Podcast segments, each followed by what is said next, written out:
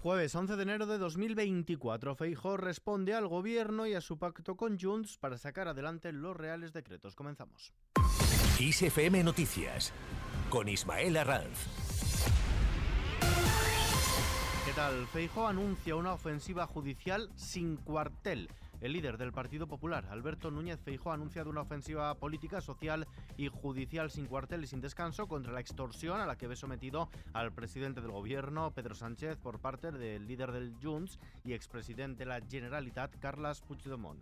Vamos a defender al unísono en una ofensiva política, social y judicial sin cuartel y sin descanso sabiéndonos acompañados de la inmensa mayoría de los españoles que plantean y reclaman igualdad, solidaridad y unión. Además, Feijóo ha reclamado que el gobierno atienda a los dirigentes autonómicos y convoque ya la conferencia de presidentes. Ha anunciado que el próximo 28 de enero el Partido Popular volverá a la calle con una concentración en Madrid. El próximo 28 de enero volveremos a la calle y volveremos a la calle en un acto que concentraremos en Madrid para decir alto y claro que a este país no lo extorsiona nadie. Lo temíamos, pero ahora ya está probado que las cesiones serán ilimitadas durante la legislatura. En este sentido, el líder del principal partido de la oposición considera que la cesión de la competencia en materia de inmigración por parte del Estado a la Generalitat de Cataluña supone una capitulación constitucional en toda regla, Feijóo se ha referido así al anuncio de los dirigentes de Junts de que el gobierno accedió a ceder a la Generalitat la gestión integral de las competencias en inmigración para que pudieran salir adelante los decretos ley. En el peor de los casos, va a romper la soberanía en un tema gravísimo que afecta a las fronteras, a la seguridad, a los sistemas asistenciales. Es una capitulación constitucional en toda regla. De cualquier modo, generará un conflicto constitucional o competencial entre administraciones y cuerpos de seguridad. Y, ¿por qué no? ¿Todas las comunidades autónomas podrán pretender ejercer estas competencias? ¿Habrá 17 sistemas de inmigración en España? Por otro lado, Feijóo ha anunciado que su partido recurrirá el decreto ómnibus ante el Tribunal Constitucional por entender que se trata de una norma que es claramente inconstitucional. En concreto, Feijóo considera que son inconstitucionales algunas materias reservadas a la ley orgánica del Poder Judicial y ha insistido en que es imposible justificar la urgencia y la necesidad de ese Real Decreto Ley. Desde el Gobierno, la vicepresidenta primera y ministra de Hacienda, María Jesús Montero, ha explicado que según lo acordado con Junts para salvar el decreto anticrisis, el Ejecutivo dejará de condicionar su subvención del 30% al transporte público a que las comunidades aporten otro 20% adicional. Es decir, que el gobierno central asumirá esta rebaja del 30% independientemente de lo que hagan los gobiernos autonómicos al respecto. Además, Montero dice que se tiene que ver cuál es el alcance del acuerdo migratorio con Junts. Una preocupación muy importante para un país como España y también particularmente para aquellas comunidades autónomas de costa que tienen llegada de personas inmigrantes y que luego hay que hacer un esfuerzo económico y un esfuerzo también de integración eh, de estas personas para que puedan incorporarse con normalidad a la vida cotidiana de nuestro país, el reparto de los cupos, hay muchas cuestiones que tienen mucho interés y tendremos que verlo paso a paso. Hace solo 12 horas que hemos llegado a este acuerdo y esto hay que desarrollarlo a través de una ley orgánica, es decir, que hay mucho que dialogar. Esta legislatura es la legislatura del diálogo y el diálogo enriquece. Por su parte, la vicepresidenta segunda y ministra de Trabajo y Economía Social, Yolanda Díaz, anuncia que convocará con carácter inmediato a los agentes sociales para negociar la reforma del subsidio de desempleo una vez logre cerrar el incremento del salario mínimo interprofesional. Yolanda Díaz. Este viernes mm, vamos a cerrar eh, la mesa de diálogo social en torno al salario mínimo interprofesional.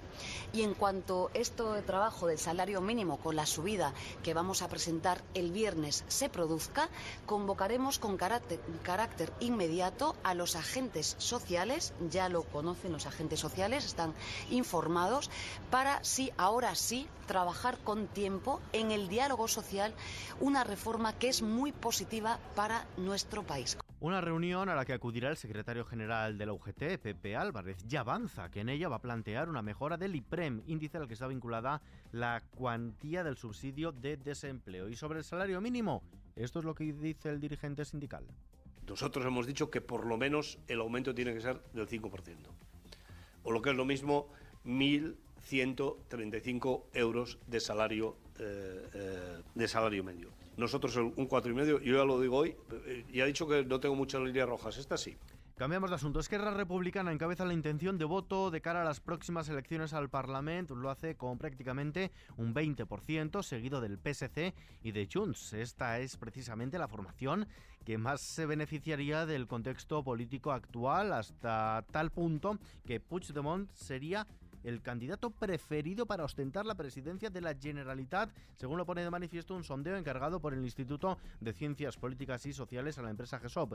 Encuesta que muestra cómo más de la mitad de los catalanes, el 52,5% concretamente, es partidario de continuar formando parte de España mientras que casi el 40% prefiere la independencia.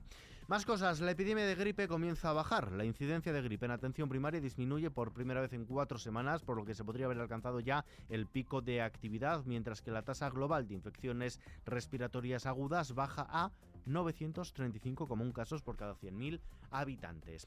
Cambiamos de asunto. España recibe una cifra récord de solicitudes de asilo. La Oficina de Asilo y Refugio del Ministerio del Interior recibió 163.218 solicitudes de protección internacional a lo largo del año pasado, de 2023.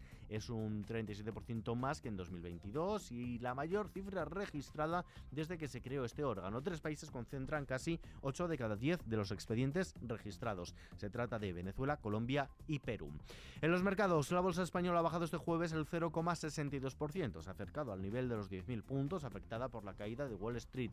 El principal indicador del Parque Nacional, el IBEX 35, se despide esta mañana desde los 10.005 enteros. El euro se cambia por un dólar con 9 centavos. Vistazo ahora a la previsión del tiempo.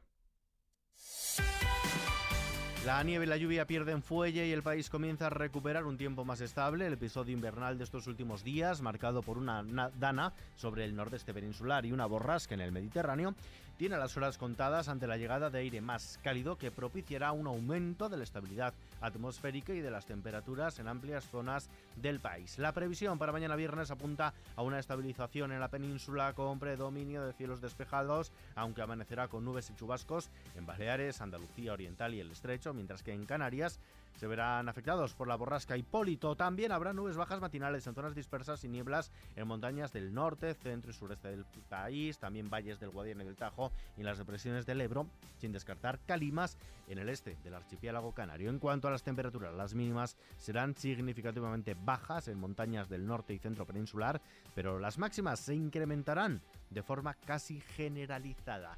Y terminamos.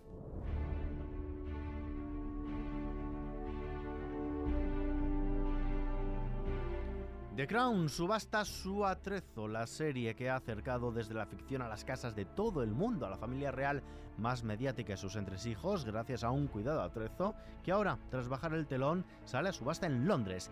De la réplica del majestuoso carruaje encargado por el rey Jorge III en 1760 a la entrada del número 10 más famoso de Londres, el de Downing Street, pasando por cuadros y vestidos que ambientan el reinado de Isabel II, más de 450 artículos están a la espera de encontrar nuevo hogar. Los admiradores de la serie tienen dos opciones o pujar en una subasta telemática que comienza este jueves o hacerlo en persona el próximo 7 de febrero. Con esta noticia, que por cierto se puede leer también en xfm.es, nos despedimos por hoy, pero la información continúa actualizada hora a hora en los boletines de XFM y ampliada aquí en nuestro podcast XFM Noticias. JL García en la realización, un saludo de Ismael Arranz, hasta mañana.